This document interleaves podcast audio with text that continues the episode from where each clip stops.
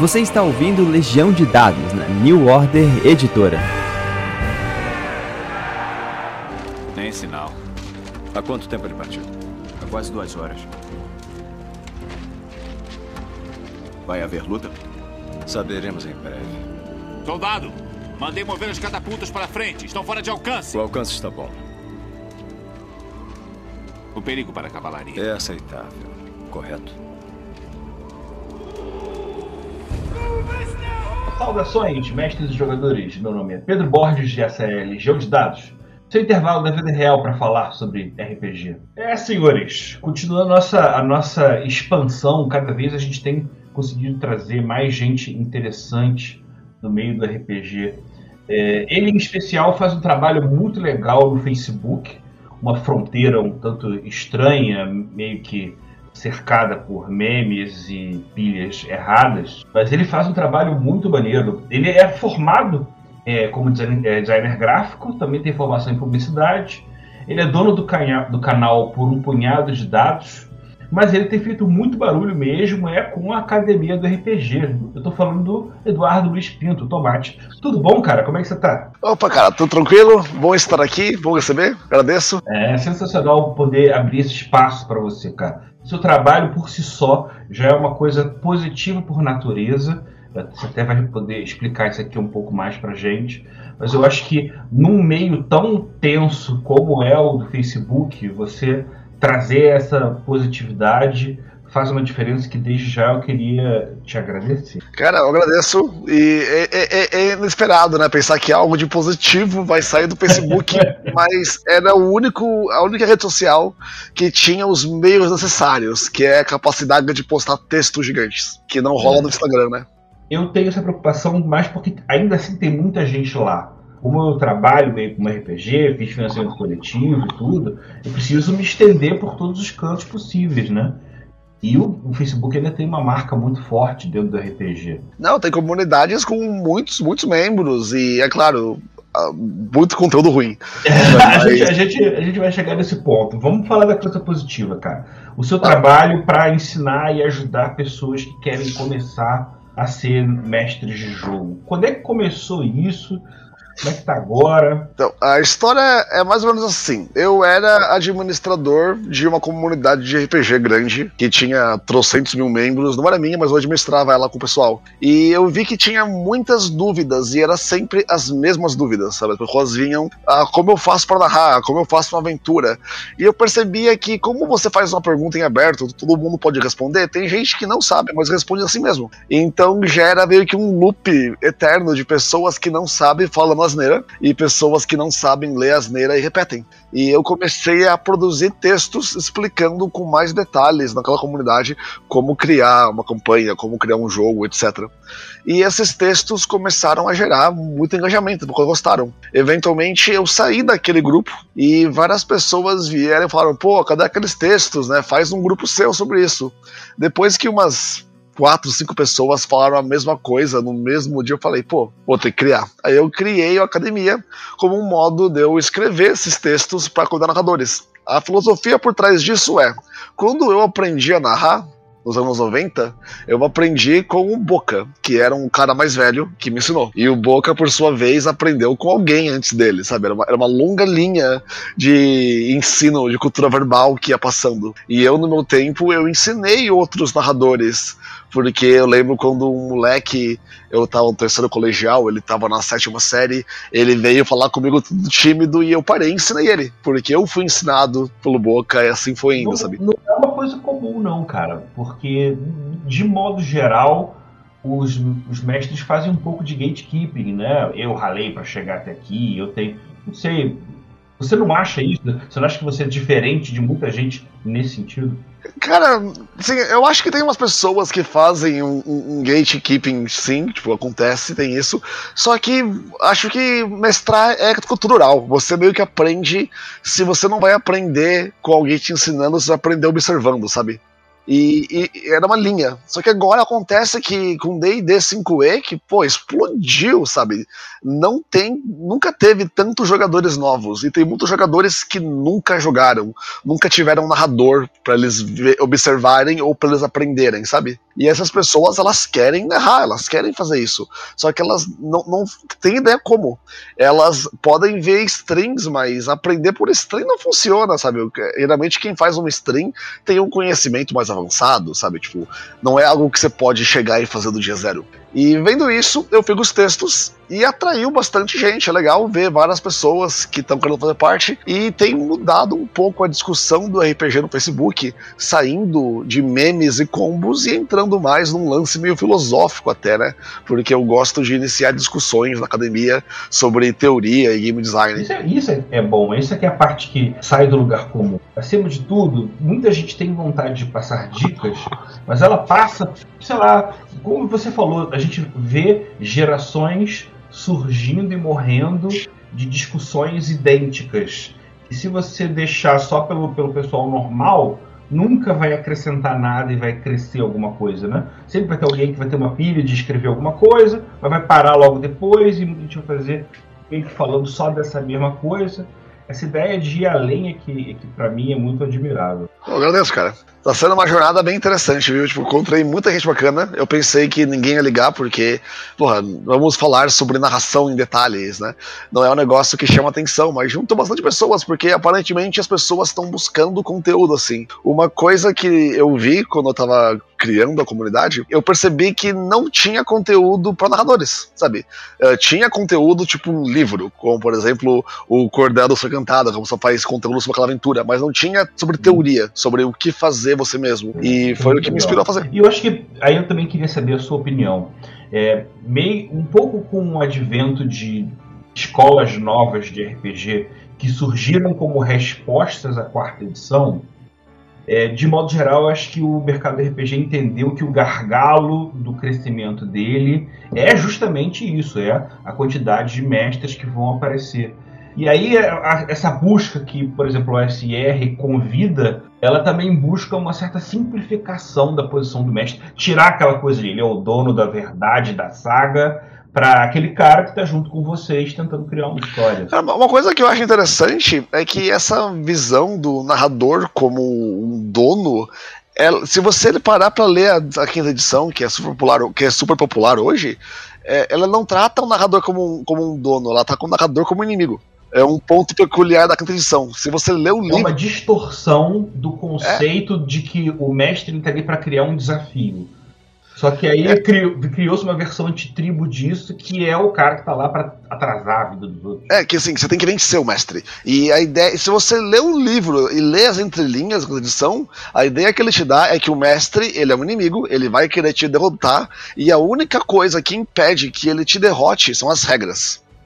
Então gera uma visão meio. A regra é a sua defesa contra o mestre. E não a regra é uma ferramenta de senso comum que todo mundo tem, sabe?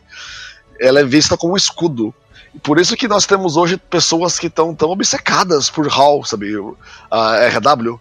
Porque aquilo é visto como uma defesa. O narrador hoje não é tanto visto como o dono da bola, ele é visto como um adversário.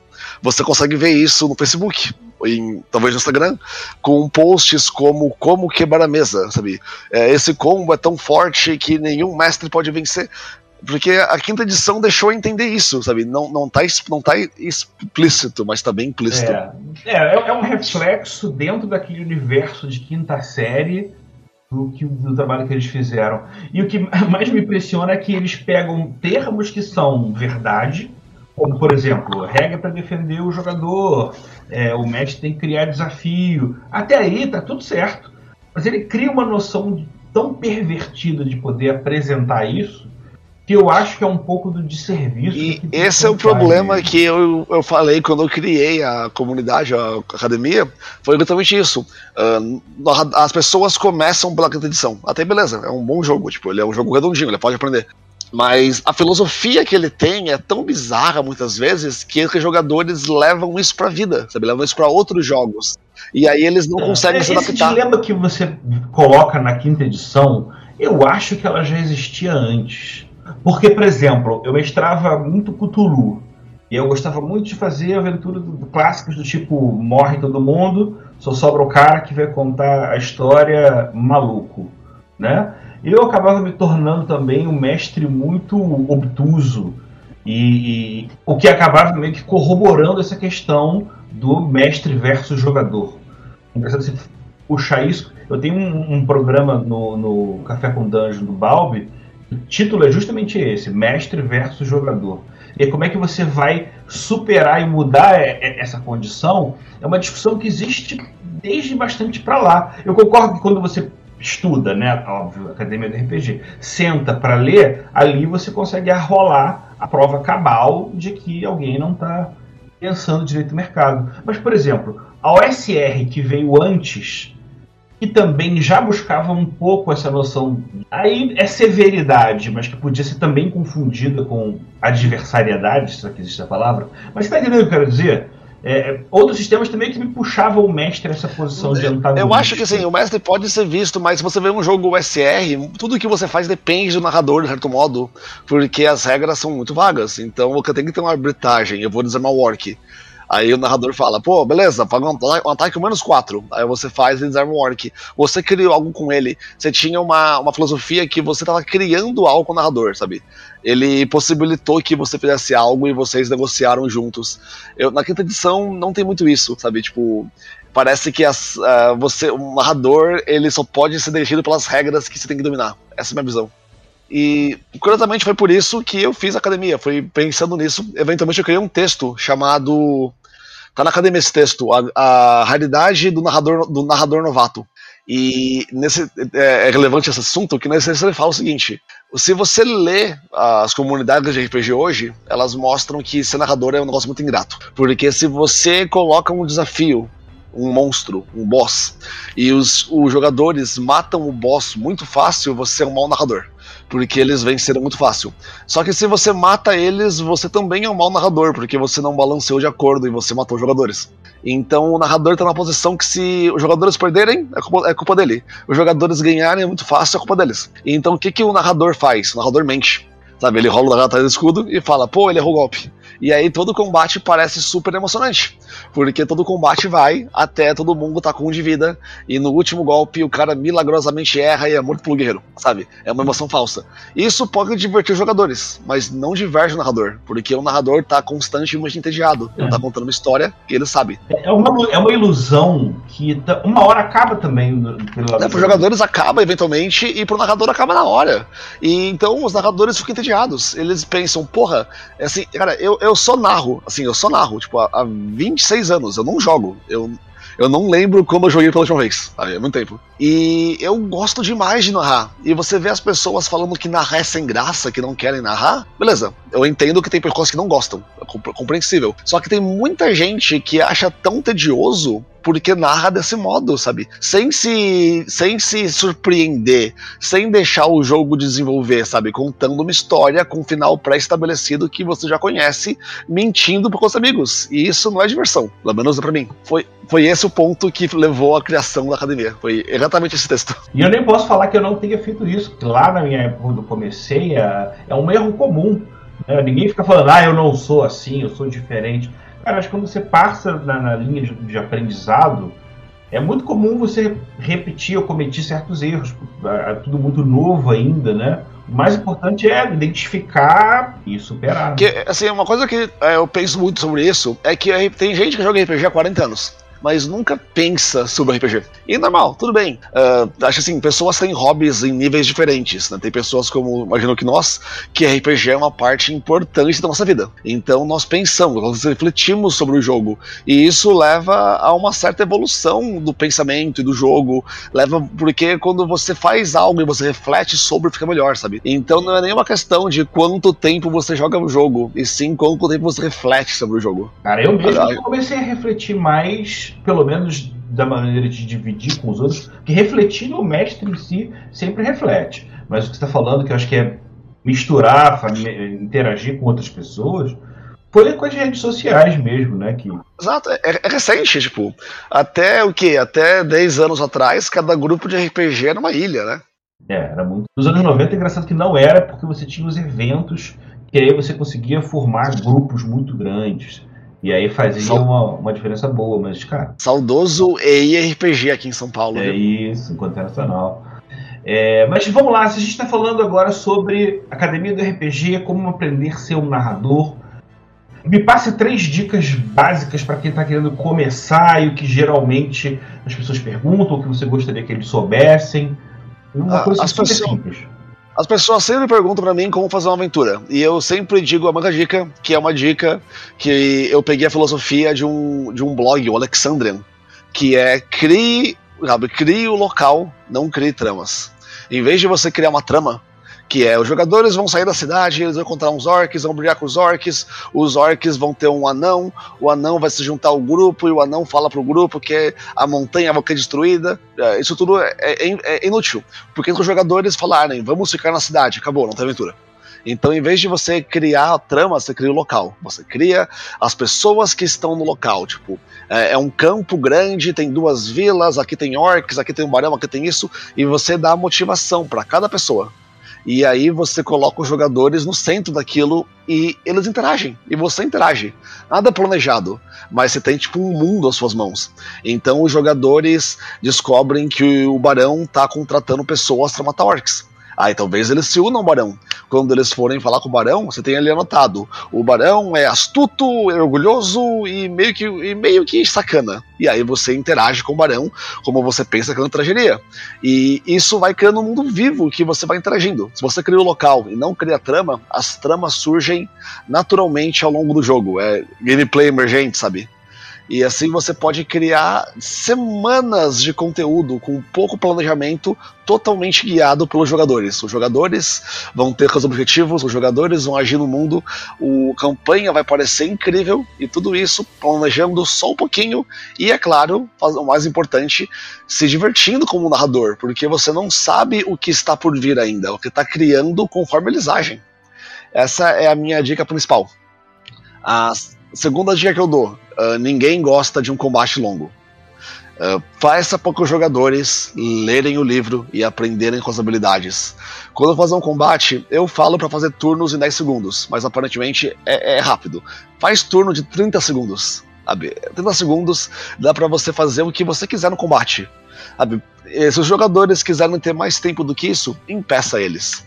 Porque combate tem que ser dinâmico e rítmico, interessante. Se um troll tá vindo correr atrás de você, você não pode parar para conversar com alguém. Toda, toda a urgência de ser morto por um troll é destruída, sabe?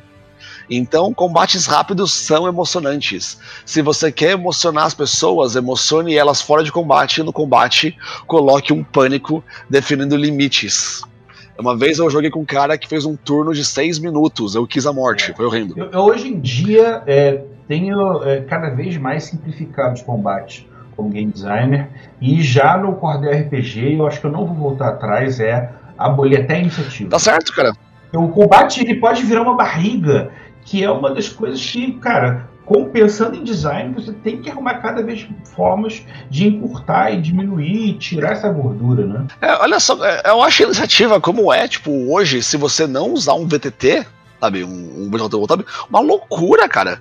Você, você joga D&D, e aí você grita, de repente, o que escuta um barulho, sete goblins pulam das árvores brandindo lanças, porque eles estão cercados. Aí você rola É. 14 dados, dado, dado, dado, dado, dado. Aí você anota 14 nomes numa lista. Sabe, porra, demora tipo dois minutos e meio pra começar o combate. Parece acompanhamento de, de, de nota de escola de samba, nego andando, vendo se foi, se não resolveu, né, cara? É, Goblin 4, iniciativa 7. É, fica, né? Foi, não foi. É bizarro, bizarro. E, cara, cada vez mais eu tenho essa tendência de simplificar, de, de, de, de tornar o- a coisa também. É como você falou, a urgência ela é muito importante. Mas não vamos nos perder. Terceiro ponto. Terceiro ponto, nunca pare o jogo pra ver regras. As regras são uma ferramenta que você, como narrador, tem que estar disposto a utilizar elas do melhor modo. Se você tá numa cena emocionante e um jogador vem e fala, não, mas a regra de pular não é essa. Você fala, não importa, a, a regra de pular agora é essa aqui. Aí você termina a cena, com a regra que você criou, como você acha que é, e tá valendo. Depois do jogo, você para com os jogadores e vê a regra. Ninguém gosta de parar algo emocionante para folhear no livro discutindo se a CD é 14 ou 15. Yeah. Uh, Sinta-se confortável em criar. Uh, isso até mesmo na quinta edição. Que eu, eu, falo muito da quinta edição porque ela é uma jogada, né? É. O lema da quinta edição é não é sem é, arbitragens, não regras. Isso é arbitrar não fique impressionado em seguir todas as regras e decorar todas elas. O mais importante é que você passe emoção e você passe algo interessante para os jogadores. Daqui três semanas, ninguém vai lembrar que você colocou o CD muito alto ou que você errou a regra de salto. As pessoas vão lembrar que o grupo venceu os trolls. Acho que é isso. São as três regras que eu dou. As três, perdão, as três é. dicas. O, o, a, a, primeira dica também tem um ponto que, que é interessante, que é o, o dilema do prep time. Né? De novo, nos anos 90 você tinha, sentava uma hora, duas horas, às vezes um tempo a mais, botava no caderno, né? E quanto mais você gasta de tempo preparando uma aventura, eu acho que mais você cria um muro que separa o que você criou nessa hora sozinho com a criação emergente da sessão de jogo, que, na minha opinião, sempre deveria ganhar aquilo que foi preparado. É, é, você, se você prepara demais, você infelizmente coloca a situação em que você vai forçar os jogadores a fazerem o que você preparou. Se você passou quatro horas criando o caminho do bosque, os jogadores falarem que vão pro deserto, você sente-se forçado a fazer eles irem pelo caminho do bosque. É. Sabe? Que não é, uma boa, não é uma boa ideia, porque, primeiro, os jogadores ficam putos, porque, porra, eles têm escolhas, e agora falou, não, tem mais. E você preparou um monte de coisa que não era preciso.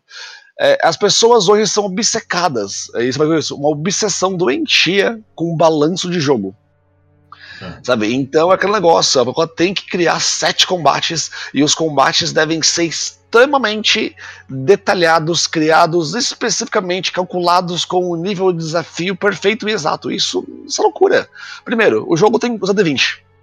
Uh, nada garante que os goblins rolem só 17 para cima quatro vezes seguidas e matem um grupo. Você querer balancear algo assim já, já é loucura. Então, o melhor a ser feito é criar tabelas. Criar tabelas é um negócio que foi perdido, assim, de certo modo, né? Antigamente, isso no 90, todo mundo era obcecado por tabelas. Porque todos os livros tinham tabelas. E essa tabela foi perdida em trocando ela por um, uma ideia de você criar os encontros pré-prontos. O que eu acho mais sem graça. As tabelas também tinham um problema. É, eles eram, eram muito caretas tipo, tudo bem, você vai ter aquela coisa clássica de role para saber tabela da raça, tabela da do, do, do, qualidade, tabela do defeito, tabela. Algumas coisas assim ainda, ainda viam. Mas eu acho que, especialmente desde o. Cara, o mais recente que eu consigo lembrar é o, o DCC Lanka. As pessoas entenderam que elas podem jogar parte da criação da história dentro da tabela. Forbidden Lands tem a isso tabela, também. Então eu acho que a, a tabela é engraçada porque ela é ao mesmo tempo uma muleta que pode vir a ser problemática, como um mestre que fica escravo delas e fica parecendo um jogo de tabuleiro, só rolando e meio que reagindo, né? Porque a, a tabela tem um charme meio que perigoso, né? Você tem, pode acrescentar muito a história, mas a cada rolagem você cria um compromisso que se você não atender e colocar tudo no jogo, vai perder o valor de ter sido jogado, né? É, o, o, importante é que quando você rola na tabela, você também tem a noção para falar, ok, isso aqui não faz sentido agora, sabe? Porque a tabela é uma ferramenta, né? Não uma regra. Às vezes cai alguma coisa completamente louca numa, na, na tabela, né? Eu não lembro quem me contou uma história eu, eu vi isso em um grupo de discussões. Acho que foi o, acho que foi o Kira Alquimista, que ele tava em Salto Marcha, aventura clássica, no navio fantasma. E aí o narrador rolou uma tabela de encontros e caiu um leão marinho. Tipo, por que teria um leão marinho dentro do navio, assombrado, sabe? O que, que ele tá fazendo ali? E o narrador colocou, porque ele falou, caiu na tabela, tá no jogo. Você tem que ter noção e falar, ok, um leão marinho não pertence a esse lugar. Eu acho que o erro aí é um pouco do game design, eventualmente, né? Quando você vai avaliar as possibilidades, né? Mas é muito doido. Perfeito. O que você falou é, é o ponto que eu quero chegar. É como é que você se relaciona com as tabelas. É entender que ela é uma ferramenta que ela está ali para te ajudar, mas que você tem que tomar um certo cuidado, porque se você exagerar nela, pode ficar muito vazio, pode ficar muito vago. Talvez as coisas fiquem aleatórias demais pelos pontos que você esteja querendo puxar. Mas é sempre legal estabelecer dois tipos de tabela. E aí, no caso, no que eu pesquiso, eu tenho gostado mais. É, pra, elementos para serem colocados e ganchos de ideias. O que eu faço muito com as minhas tabelas quando eu crio, geralmente vai, vai eu tenho um encontro que é oito orcs. Aí eu coloco uma pequena história sobre quem são aqueles oito orcs, o que, que eles fazem, de onde eles vieram. Você prende eles ao mundo, sabe? Então, se numa uma floresta tem, tem um encontro de orcs, você pensa, beleza, os jogadores podem encontrar orcs aqui, mas o que, que, que, os orcs estão fazendo aqui?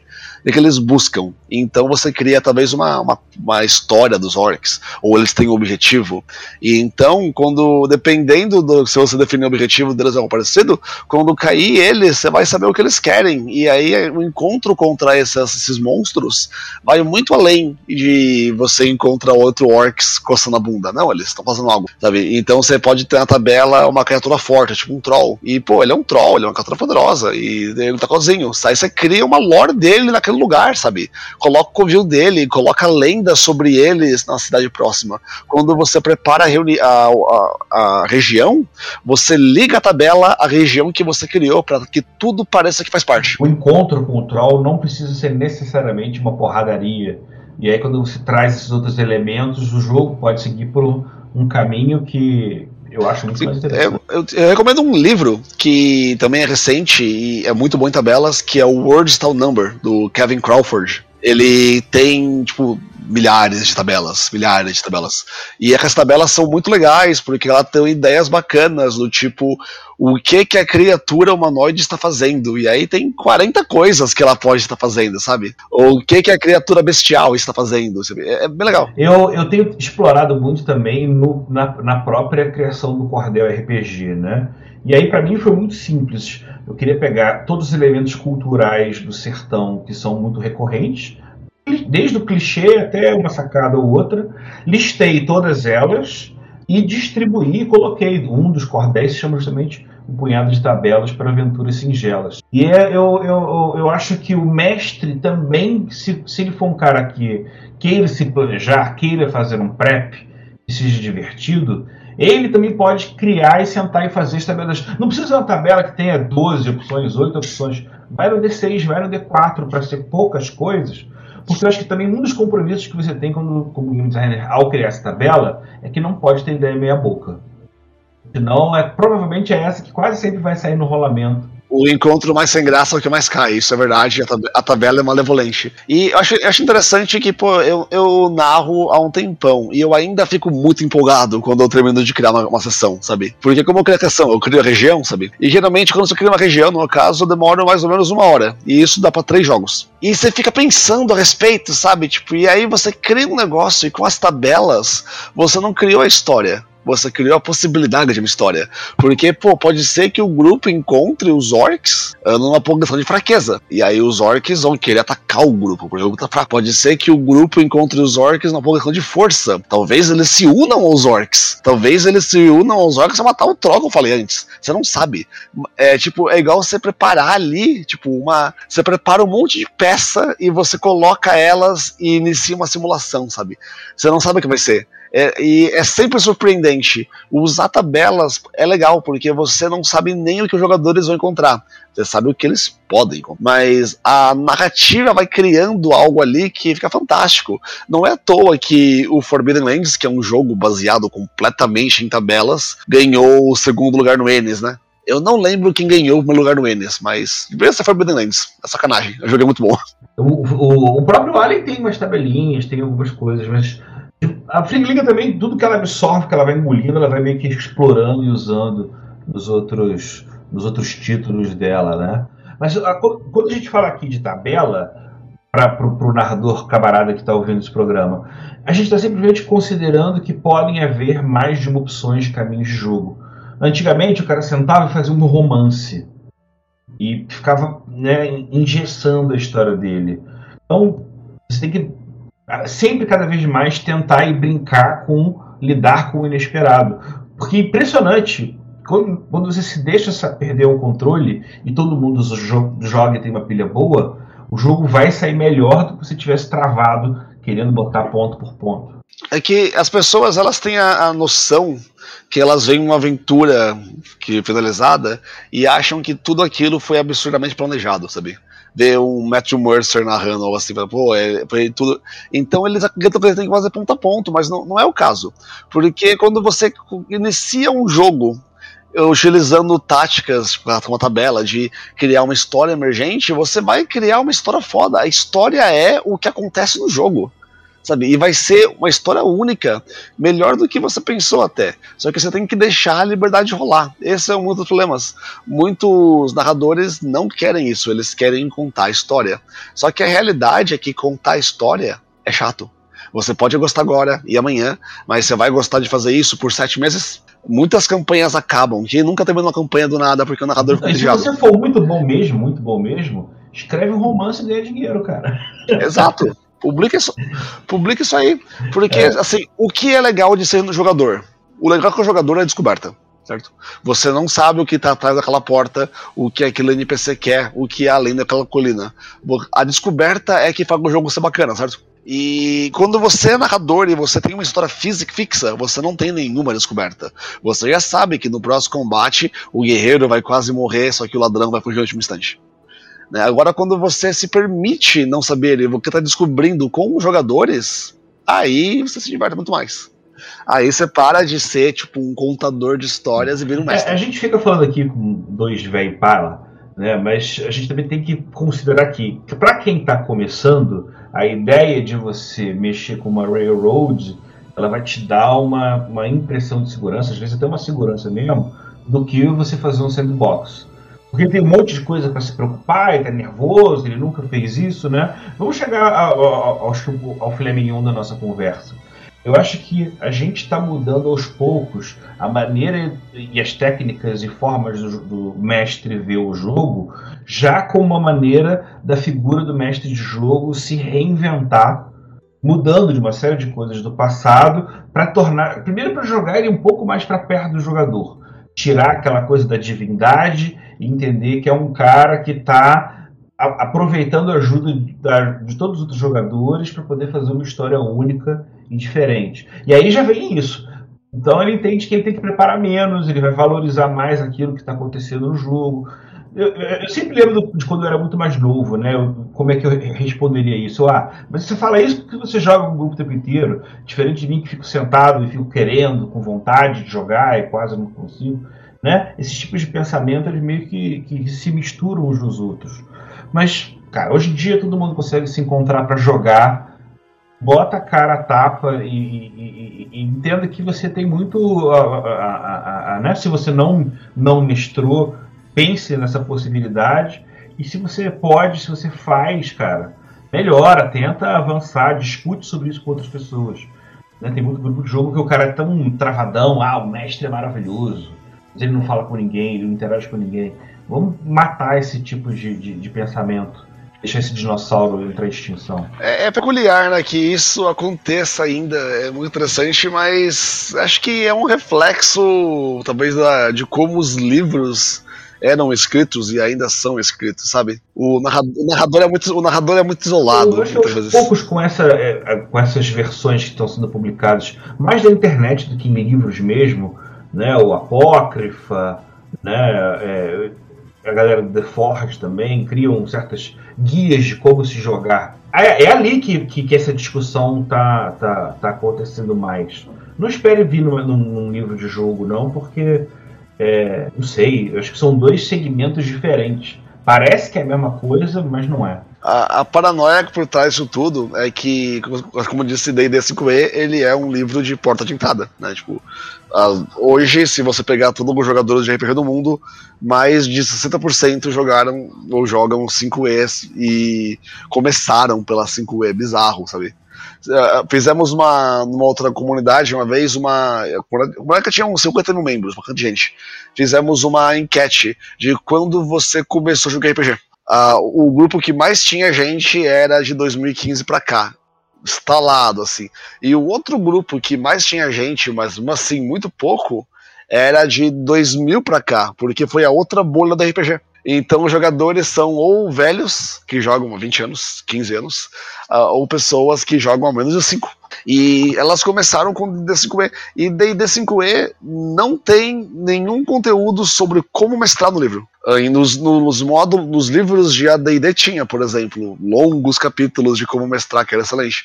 Na 5E não tem. Se você ler a 5E como mestrar, você vai acreditar que mestrar uma aventura tem alguma coisa a ver sobre descrever castelos, porque tem tabelas a paredes. E ele fala, ah, cria aventura e cria local. Então parece que você tem que criar, assim, você cria sete encontros, encontro com o bandido, encontro com os orcs, encontro com os trolls, e você linka eles em sua aventura. Não é isso. Isso, isso não, não, funciona.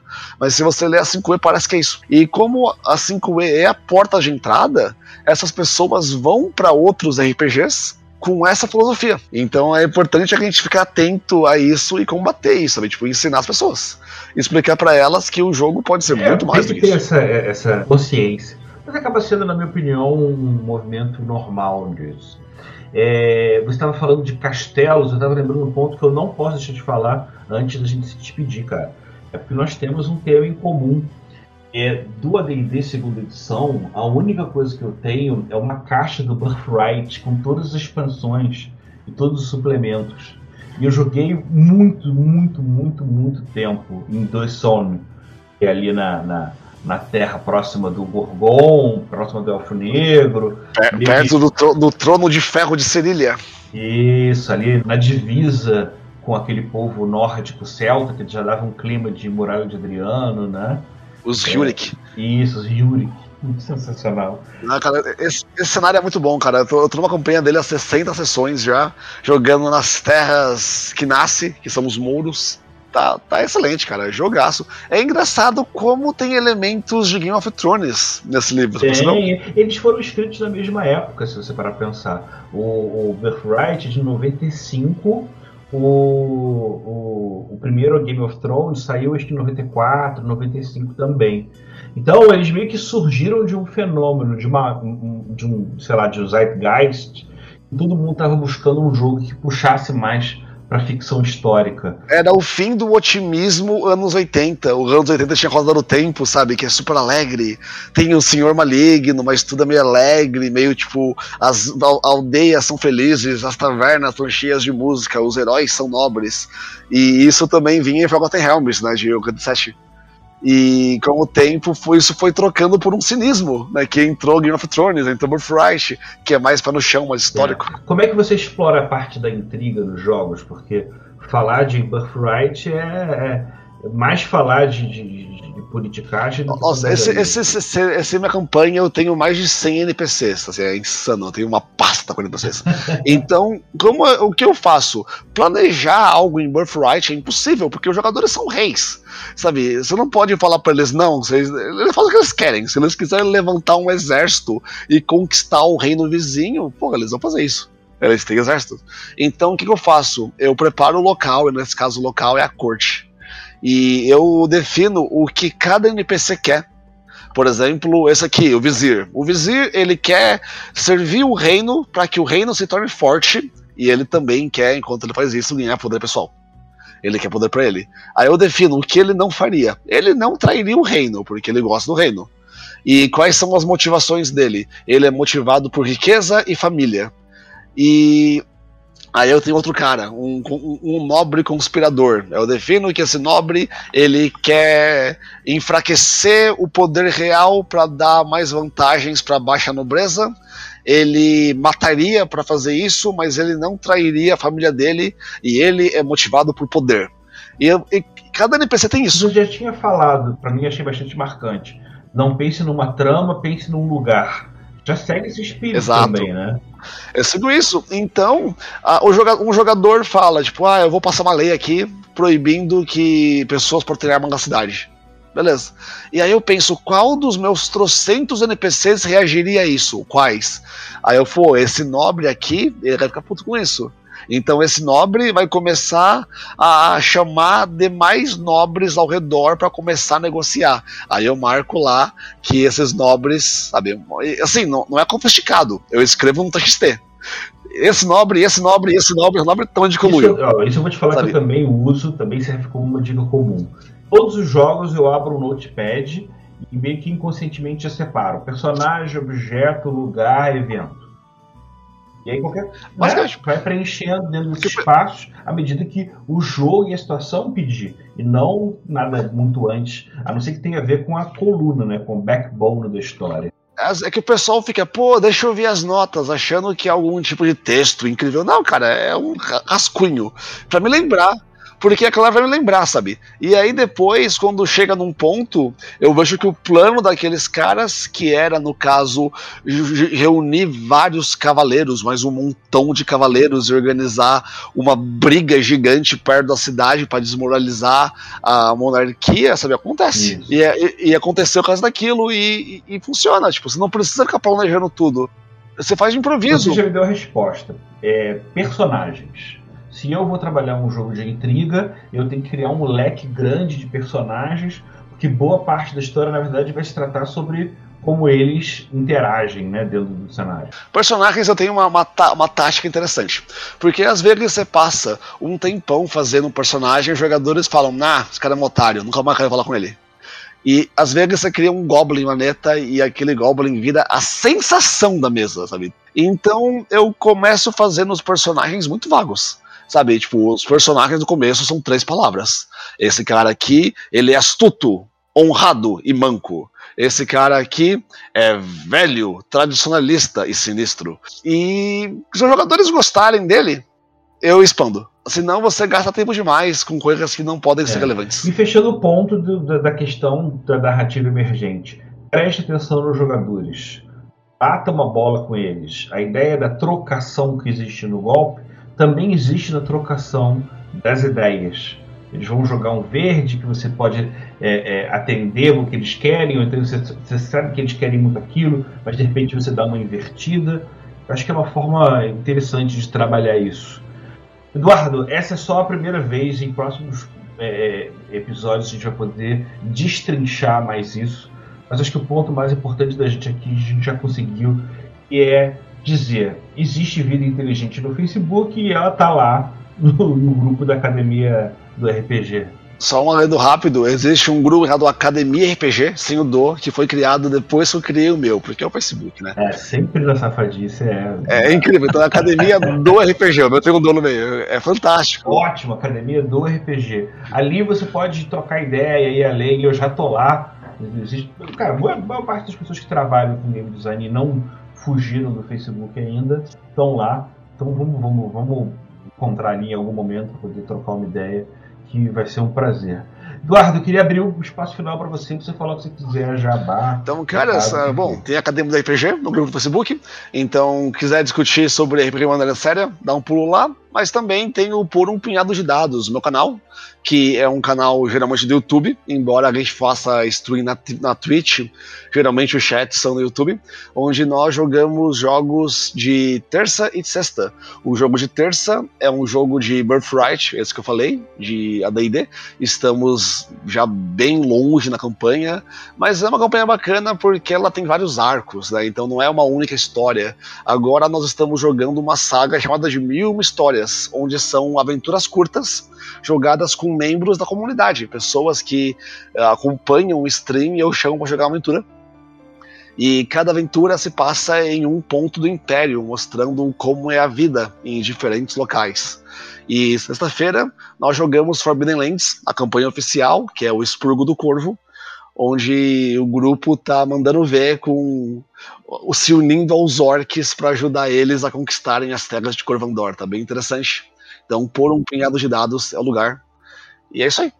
Pô, muito bom. Gente, eu, a Academia do RPG, acima de tudo, é para falar sobre o jogo. A gente aqui fala sobre esse ou aquele sistema, mas acho que de modo geral, você sempre vai poder passar desse nível de, de interpretação e trocar dicas que vão te ajudar como contador de histórias, como narrador de maneira geral. Cara, eu agradeço pô, demais a sua presença, Eduardo. Eu agradeço você que está ouvindo a gente aqui até agora. E, poxa, só posso dizer que tem sido muito estimulante trazer cada vez mais gente diferente para poder conversar aqui no Legião de Dados. Em breve a gente vai tentar criar umas pontes e de repente botar alguns desses convidados para vir em dois e aí trocar uma ideia com três. Eu acho que é uma experiência que pode funcionar muito bem. É isso aí, cara. Manda um abraço pra galera, Eduardo. Cara, agradeço. E valeu, gente. Tudo de bom. Valeu todo mundo que está aqui. Grande abraço. Valeu. Tchau. Você ouviu Legião de Dados na New Order Editora. Esse programa foi gravado e editado por Barcelos Taverneiro, diretamente da Taverna do Arcano.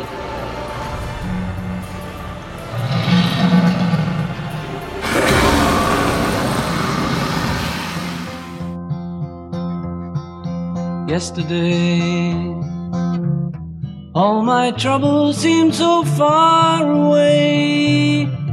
Now it looks as though they're here to stay. Oh, I believe in yesterday.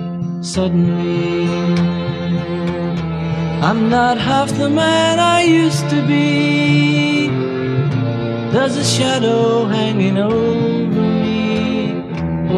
Yesterday came suddenly. Why she had to go, I don't know. She wouldn't say. I said something wrong. Now I long for yesterday. Yesterday. Was such an easy game to play. I need a place to hide away. Oh, I believe in yesterday. Why she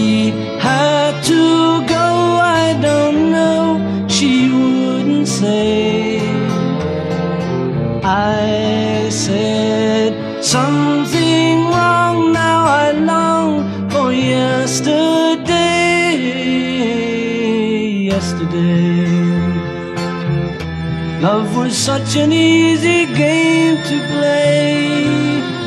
Now I need a place to hide away. Oh, I believe in yesterday.